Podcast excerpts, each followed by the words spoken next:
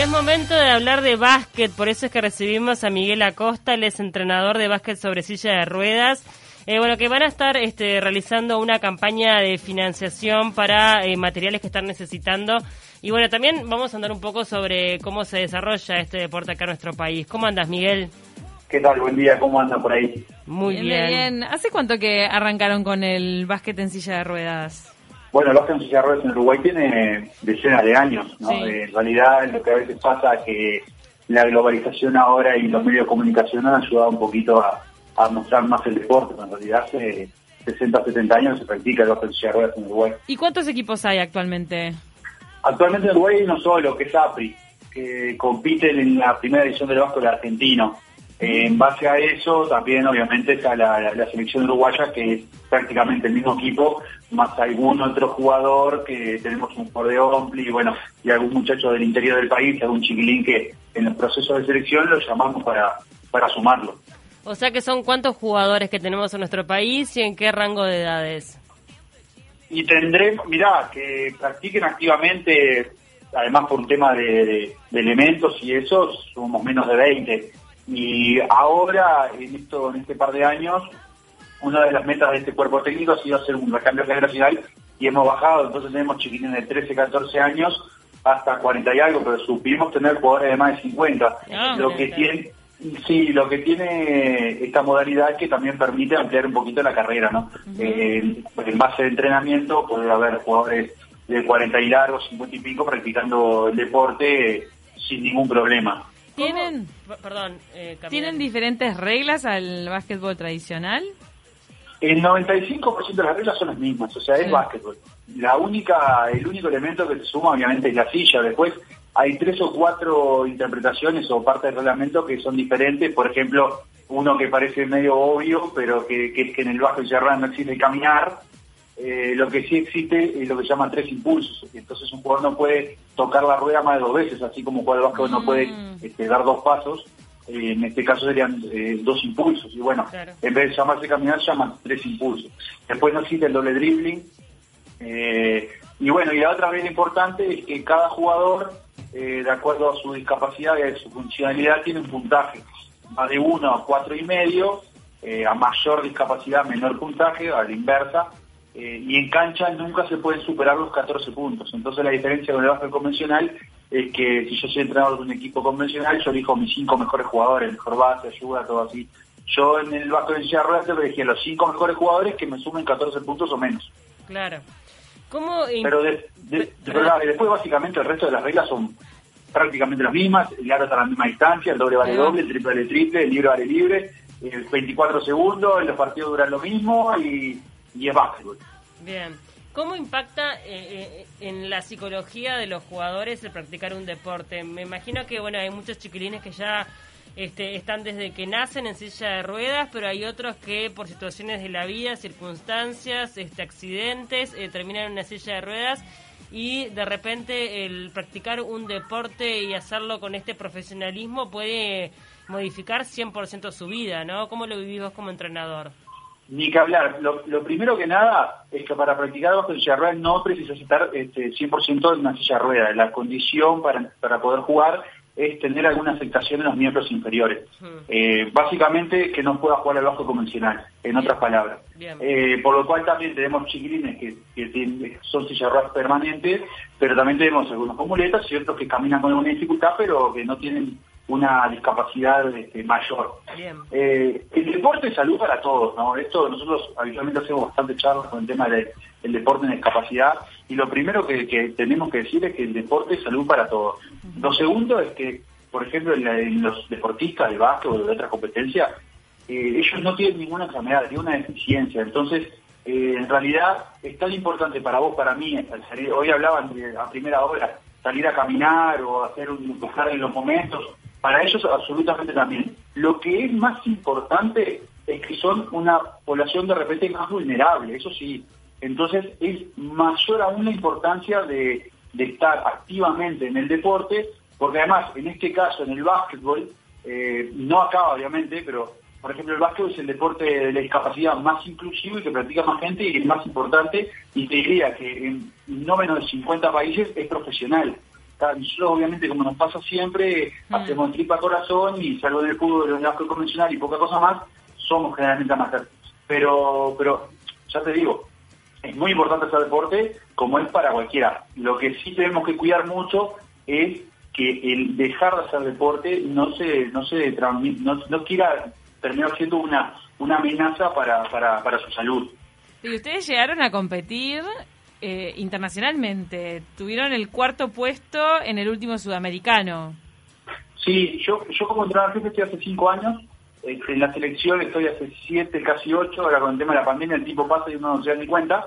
Eh, pero bueno, en estos últimos años competimos habitualmente, bueno, como te dije, con, con APRI, jugamos la Liga Argentina, la primera división, un torneo que es profesional, eh, tenemos que viajar todos los meses, o teníamos que viajar todos los meses, tres, cuatro días al mes, no porque se jugaba, nosotros éramos locales en Argentina, digamos, eh, y en 2018 fuimos vicecampeones, en 2019 arrancamos hacia el cambio generacional, dándole mucha chance a, los más jóvenes, y bueno, quedamos quintos, lo cual también fue bastante meritorio, y a nivel de selección sí, somos actualmente cuartos en el último sudamericano que, que se llevó a cabo en Lima, eh, y fuimos eh, y somos también bicampeones de la Copa Andina, que es como el sudamericano, el sudamericano B. Un poco la escala ascendente sería eh, Copa Andina, Sudamericano A y Copa América. Bueno, los cuatro primeros del Sudamericano van a la Copa América y bueno, ahora es el objetivo en este segundo semestre es jugar el Sudamericano y clasificar a la Copa América 2022. ¿Cómo fue que te acercaste vos como entrenador a básquetbol en silla de ruedas?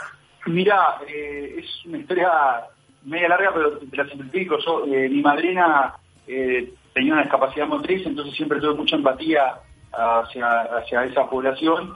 Y bueno, soy jugador de básquet amateur, eh, fui dirigente hasta hace muy poquitos meses de un equipo, eh, dirigí la sub-23 del equipo que soy hincha. Y bueno, cuando había dejado un poco el básquet, me había dedicado un poco al periodismo y no le apareció la chance de, indagar un poquito la agencia rueda y me fui metiendo, me fui metiendo traté de ser lo más proactivo posible y, de un día me, di cuenta que era el entrenador de la selección y, bueno, y ahora este, lo vivo de esa manera, tratando de ser lo más profesional posible dentro, obviamente, lo que hablamos, que es algo totalmente amateur acá en Uruguay. Debe ser como súper emocionante cada avance, cada desafío, cada campeonato o logro que, que obtienen como equipo. Sí, es es, todo un proceso, ¿no? Primero, obviamente, muy sufrido, a veces se hace muy difícil muy difícil entrenar porque, te digo, de repente algunos muchachos les salen trabajo y tienen que dejar de entrenar o tenemos que hacer mil, mil cambios para tratar de, que sea la mayor cantidad posible, claro, hacemos magia, APRI, no sé, APRI ha hecho malabares también, pero ahora en la pandemia también se le ha complicado, este, entonces llega a veces los momentos de los viajes y, y el dinero casi siempre hay problemas con el dinero para viajar y a veces sale y a veces sale más tarde que temprano y siempre estás con, con, la, con la soga de cuello de viajar, no viajar. Y bueno, uno que lo vive de verdad afuera, digamos, que trata de no pasarle esa presión a los jugadores, que la pasa horrible. Cuando viaja un poco, este, va alargando esa adrenalina para meterse en la otra, que es eh, tratar de estar en la competencia. Y los hay dos cosas que yo siempre digo que son las de las cosas más que te pueden pasar este, como, no, no iba a la par, pero uno habla siempre de tener un hijo, un estudio, la familia, pero siempre competir en el exterior y sobre todo escuchar el himno uruguayo en otras tierras, haber pocas cosas que, emocionen tanto, me pasa siempre, incluso muchas veces los torneos son televisados en otros países y cuando tenemos que cantar el himno y me enfoca la cámara, trato de pensar en cualquier cosa para no, para no, para no moquear, entonces digo, obviamente se disfruta el triple cada vez que logras algo. ¿Cómo están viviendo la pandemia? ¿Están ahora eh, parados? Mirá, sí, para nosotros la pandemia es durísima. Es durísima porque, y voy a otra vez retrotraer lo que decías al principio, vos de repente decís, ah, a las, no sé, nueve de la noche, no hay nadie de Rambla, salgo, aprovecho a caminar. A nosotros eso, la verdad, es, es, logísticamente dificilísimo. Eh, porque en realidad cuando nos permitieron el año pasado hacer algo de deporte de aire libre, incluso decían que era sin accesorios al principio, sin palos de golf, sin pelota de los gurises en silla de ruedas que van a entrenar sin silla de ruedas, o sea, eh, a veces lo que pasa cuando se toman medidas generales, los particulares quedan muchas veces de lado. Y bueno, nosotros empezamos a juntarnos los sábados para entrenar afuera, haciendo movida de jugadores de auto del que pudiera llegar una silla, de camionetas, y bueno, ya estamos más o menos empezando lo mismo porque eh, parar para una persona con discapacidad, y otra vez hablamos del tema de la salud y del deporte psicológico y físico, es, es terrible. Entonces, eh, estamos tratando de hacer todas las malabares posibles para ver si en esta semana podemos juntarnos una o dos veces como para mantener, recién el profe le mandó una rutina para hacer en la casa, pero eh, lamentablemente por un tema hasta psicológico tenés que verlos, tenés que pincharlos, tenés que, motivarlos, este, no es lo mismo, no es yo me pongo frente a un Zoom y hago, copio lo que hace la profesora del club, profesor del club, este, en mi casa. No es lo mismo, es muy difícil. Y la verdad que en esta, en esto, con esta pandemia lo hemos sufrido horrores y, la, y siendo totalmente honesto, nos hubiera nos hubiera gustado tener un poquito más apoyo de, en este caso de la Secretaría, en el aval de poder entrenar en algún lugar en una semi burbuja para no perder este, todo esto que hemos logrado. ¿Se pueden eh, juntar de a tres o de a poquitos en estas canchas que son abiertas, que son a cielo abierto? Sí, de, hecho lo, hicimos el año pasado muchísimo y es la idea hacerlo ahora, esta semana y la próxima, para justamente eso. Y, estamos armando la logística para jueves o sábados juntarnos en alguna cancha. Eh, te repito, y a veces suena un poco hasta capaz antipático, la cancha nosotros entrenamos en APRI, hoy en día APRI está cerrado, o sea, básicamente no entrenaría más nadie que nosotros, y sin embargo eh, vamos a tener que ir a buscar la silla, juntarla, llevarlas a una camioneta, llevarlas a un lugar, ir a una cancha donde seguramente haya otra gente, otro, otro, otro, todo, mucho otro, cuando en realidad podíamos haberlo hecho en nuestro lugar con mucha más comodidad y mucho más seguro.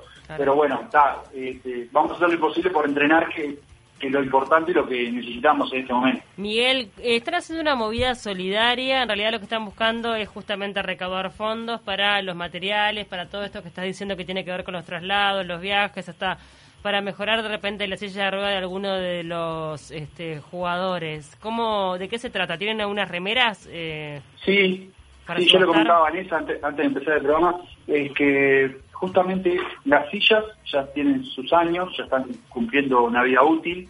Eh, las sillas de ruedas son como los campeones para cualquier deportista. Mm. Este, y lo que pasa muchas veces acá es que como tenemos pocas sillas y queremos sumar más gente, eh, bueno, eh, hay una escuelita y en la escuelita son las mismas sillas y después en los grandes son las mismas sillas y entrenamos afuera y son las mismas sillas y obviamente hay más desgaste, se rompen más. la pandemia hizo que APRI estuviera cerca del abismo, entonces no se pudo encargar del básquetbol como siempre lo venían, la venían cargando y bueno, las sillas están rotas, hemos hecho parches, pero corremos el riesgo importante es que eh, las medidas reglamentarias que tienen que tener para la competencia no las estamos cumpliendo, esa es la realidad. Y de repente puede pasar mañana que somos un sudamericano y quedan afuera tres o cuatro sillas, y si quedan afuera tres o cuatro sillas, quedan afuera tres o cuatro jugadores. Entonces, este, también con eso de que no teníamos otra forma que hacer empoderar a los jugadores eh, del sacrificio de que a veces hacen también por ellos para que tengan los materiales.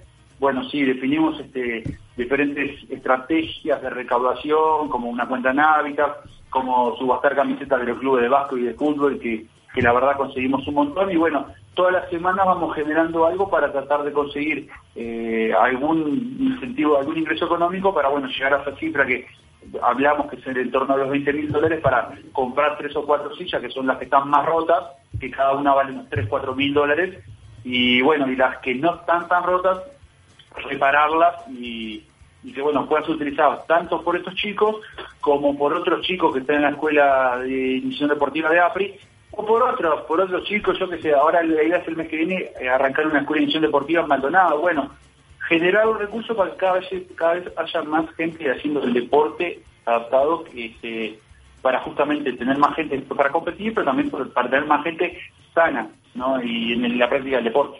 ¿Dónde los pueden seguir para conocer las vías de colaboración? Porque ustedes deben tener redes sociales, me imagino, y tal vez es fácil el, el, nombre de las cuentas en Habitat para poder aportar. Mira, las redes sociales que la manejan cuatro gurises son periodistas, unos cracks. Este, es BSR Uruguay, que es B larga, B larga SR de básquet en silla de ruedas, BSR Uruguay, eh, Twitter, Facebook e Instagram.